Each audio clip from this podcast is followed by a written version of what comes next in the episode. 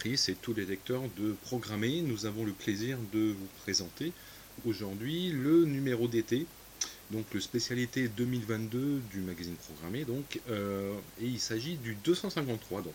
Alors comme chaque année, euh, comme vous le savez, hein, Programmé a une tradition en été, c'est que bah, en été, on est toujours un petit peu plus coding for fun, on est un petit peu plus euh, côté maker. Et cette année bah, ne déroge pas à ce qu'on faisait les années précédentes, euh, avec un gros dossier autour du Minitel. Alors le Minitel, hein, vous savez, c'est la drôle de boîte hein, qui servait euh, à consulter euh, les fameux 3615, l'annuaire électronique. Et pour fêter en fait les 10 ans de sa disparition définitive, parce que c'était il y a 10 ans a que France Télécom a coupé en fait les dernières liaisons les derniers serveurs euh, Minitel, ben, on a décidé un petit peu de remettre le Minitel euh, à l'honneur et avec un dossier spécial où on vous présente un petit peu bah, ce qu'est le Minitel, comment ça fonctionne, et surtout on a plusieurs contributeurs qui nous proposent euh, de le hacker.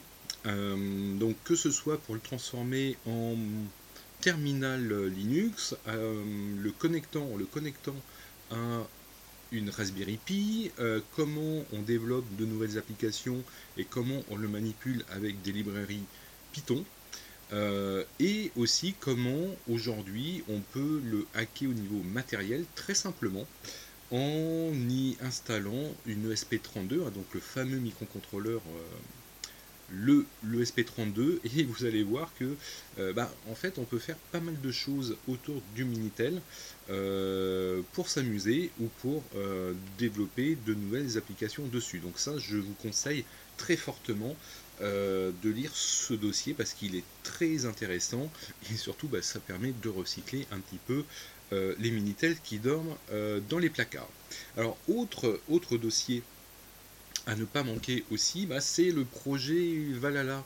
Le fameux projet Valhalla, alors on en a déjà parlé euh, dans Programmé, on en a parlé en conférence, euh, on en a parlé aussi dans nos émissions Realize Note et dans les podcasts.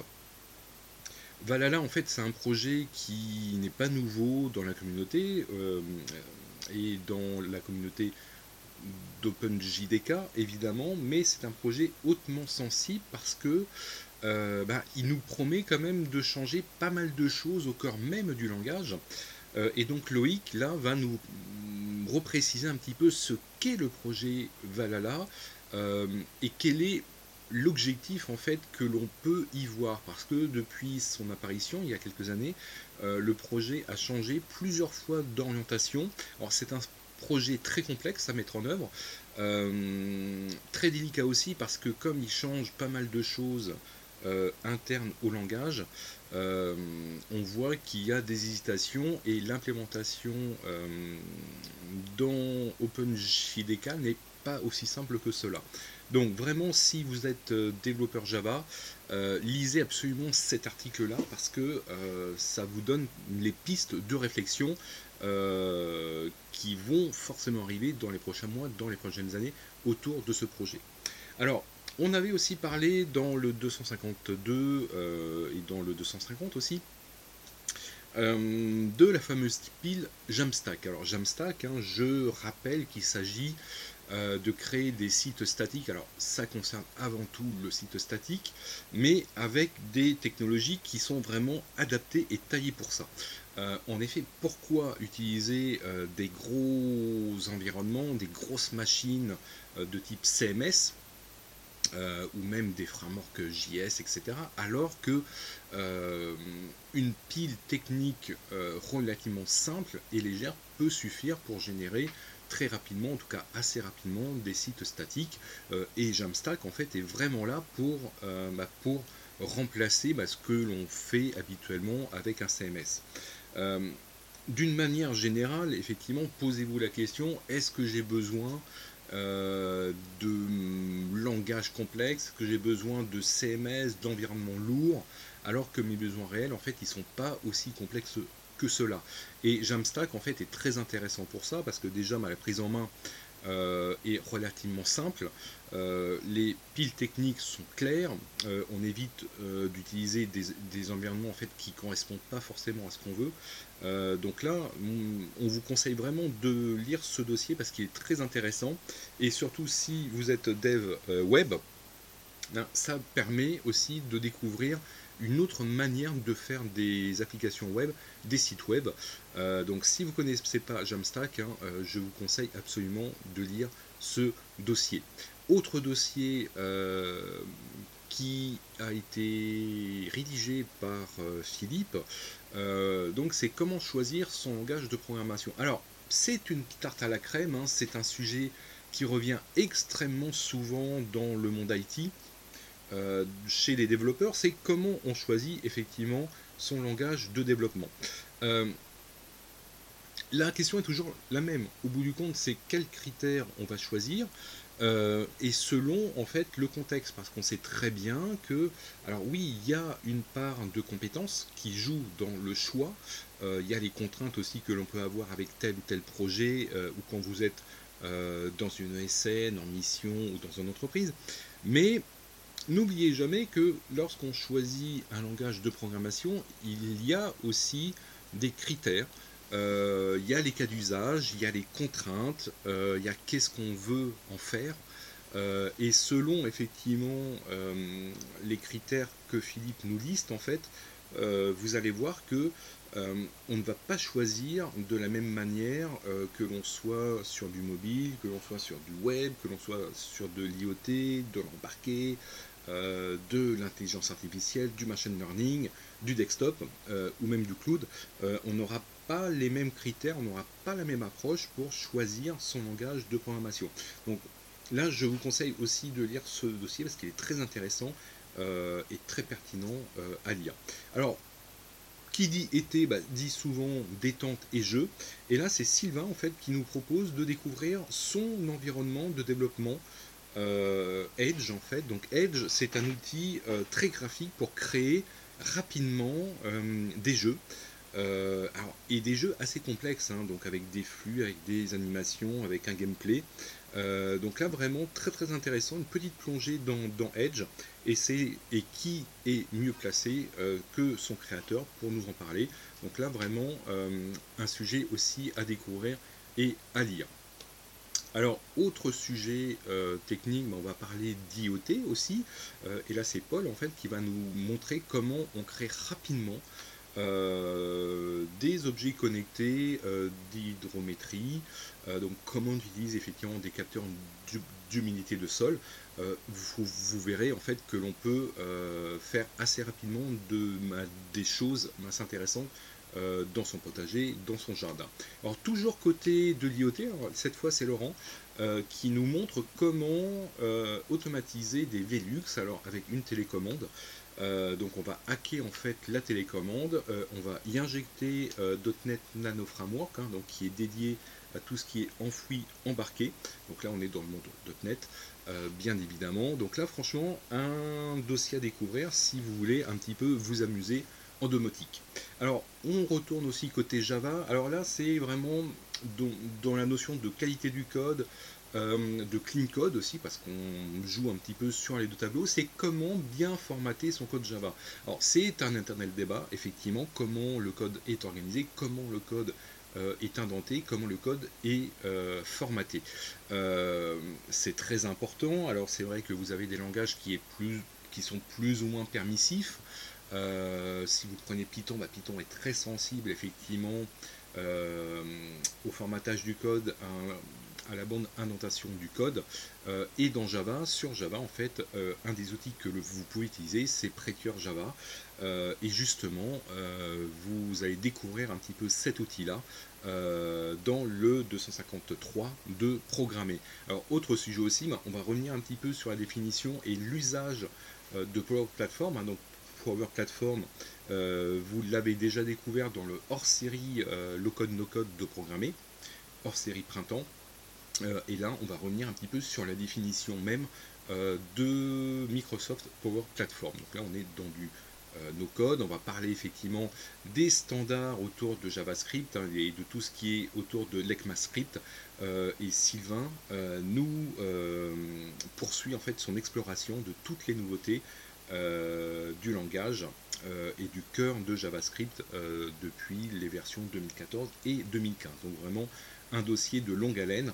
Euh, et là, c'est la deuxième partie que vous allez pouvoir découvrir. Alors, autre, autre sujet aussi très intéressant. Euh, alors, vous connaissez sans doute le Sudoku. Euh, et là, en fait, c'est Thierry qui nous parle de. En fait, est-ce que finalement, pour résoudre des Sudoku, euh, on ne peut pas utiliser la récursivité en programmation. Et, vous verrez effectivement que les deux sujets ah, ne sont pas aussi éloignés que ça. Euh, donc c'est un problème récursif euh, au bout du compte. Donc ça c'est le postulat de départ. Et vous verrez que de quelle manière en fait on peut utiliser la récursivité au niveau programmation pour faire du sudoku. donc vraiment une approche assez amusante de la formation et euh, des sudoku. Euh, autre sujet de ce numéro, euh, on va parler un petit peu des skills, hein, en fait, des soft skills, donc tout ce qui est compétences, empathie. et là, effectivement, donc c'est Rosalie et Nicolas qui nous présentent un petit peu six soft skills qui vont vous servir dans votre carrière de développeur. alors, et c'est très important d'en parler parce que, euh, effectivement, quand on est dev, quand on est dans, dans des équipes techniques, euh, dans une SN, euh, il faut jamais oublier effectivement qu'il y a toute la gestion de sa carrière et de son profil aussi qui vont jouer. il y a les compétences, mais il y a aussi tous les à côté autour des compétences. Et c'est pour ça qu'on parle aujourd'hui, alors même si les termes ne sont pas très très jolis, mais de de skills, donc tout ce qui est compétences pures et dures, et de soft skills, donc tout ce qui est un petit peu autour euh, de, ceci. Donc, un petit dossier carrière euh, qui n'est jamais inutile de, rappeler, encore une fois, hein, à programmer, on revient toujours aux fondamentaux. Alors, on va parler aussi de low-code autour de l'outil Apex hein, euh, d'Oracle. les brefs du mois, donc qu'est-ce qu'il fallait retenir comme grandes annonces ou grands faits euh, de ces dernières semaines. On va aussi parler d'SQL distribué dans un contexte de MariaDB. Euh, bien évidemment, on aura euh, notre commune strip du mois pour conclure le magazine. Donc voilà un petit peu la présentation du numéro 253 de programmé, donc notre numéro d'été. Comme toujours, le numéro programmé est disponible en kiosque sur abonnement, version papier et PDF. Vous pouvez le commander directement sur programmer.com, hein, directement de notre motique, euh, vous abonner ou l'acheter à l'unité. Donc surtout, n'hésitez pas euh, à l'acheter et à nous soutenir. Voilà, donc le numéro d'été, évidemment, euh, disponible depuis quelques jours. donc c'est compatible avec la plage, la maison, le bureau, les transports, l'avion, le train, euh, même à la marche à pied éventuellement. Bon, ça c'est à vos risques et périls. Mais en tout cas, voilà, donc euh, une saine lecture pour euh, vos traités. Alors, autre numéro qui est disponible toujours en kiosque sur abonnement et sur notre boutique en ligne sur programmé.com, c'est notre hors-série printemps. comme je l'ai cité précédemment, donc c'est coder moins, coder mieux ça fait partie aujourd'hui de la réflexion que le développeur il doit avoir, que les équipes ont, que les entreprises ont.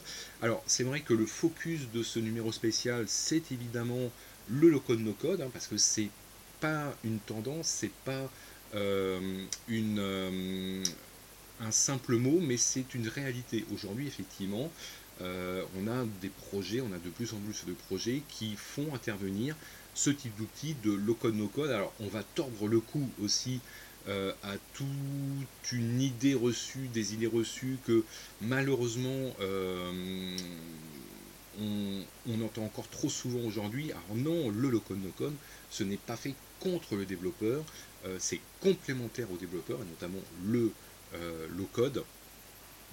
mais effectivement, ça sert à rien d'opposer le low-code no-code. c'est très complémentaire et surtout le low-code no-code et notamment le no-code répond effectivement à des cas d'usage, à des types d'applications qui n'ont pas besoin de faire intervenir le développeur, en tout cas les grosses machines de développement. Donc ça, c'est un élément qu'on voulait absolument remettre un petit peu dans leur contexte. Alors on va aussi parler de GitHub Copilot. Hein. Quand on dit coder mieux, coder moins, coder mieux, effectivement, copilote de GitHub euh, est totalement dans cet esprit-là. On va voir aussi comment on génère automatiquement du code .NET euh, via la CLI, comment on peut créer aussi des, boots, euh, des bots, pardon, donc des assistants virtuels avec un minimum de code, voire quasiment sans code. vous allez même découvrir comment dans les environnements Delphi, euh, on peut faire aujourd'hui du low-code euh, très efficace. On va parler de Power Platform, hein, comme euh, on le fait dans le 253, donc dans le numéro d'été. On va parler de Bubble. Hein. Bah, Bubble, c'est un des principaux outils de no-code aujourd'hui. c'est le leader du marché. mais là, c'est très intéressant parce que en fait, l'auteur nous en parle, hein, nous montre un petit peu sa prise en main, mais il nous parle aussi des limites. Euh, il faut aussi avoir conscience que le no-code, euh, alors oui, effectivement, on ne fait pas de code, mais que ce sont souvent des, environnements complexes euh, et qui nécessitent une bonne prise en main. Et comme on voulait avoir une approche très complète autour de coder mieux, coder moins, on va aussi parler d'infrastructure et notamment de tout ce qui est serverless. parce que c'est toujours intéressant effectivement de voir que le serverless en fait on peut dire que c'est une, approche un petit peu euh, low code euh, et on va voir effectivement comment aujourd'hui euh, le serverless hein, nous aide à, mettre en œuvre en fait des infrastructures et à déployer des workloads. Et ce numéro a été réalisé en partenariat avec Salesforce, avec Scalway, Simplicity. Donc Simplicity, c'est un éditeur de low-code français et Boomi. Voilà, donc ce numéro spécial hein, est toujours disponible, euh, kiosque, abonnement euh, et sur programmé.com. Donc voilà, donc j'espère que vous allez passer un très très bon été avec Programmé. Donc je rappelle le numéro 253, numéro d'été qui est disponible depuis le 1er juillet, euh, et notre hors-série printemps, Codez mieux, Codez moins, qui est toujours disponible en kiosque.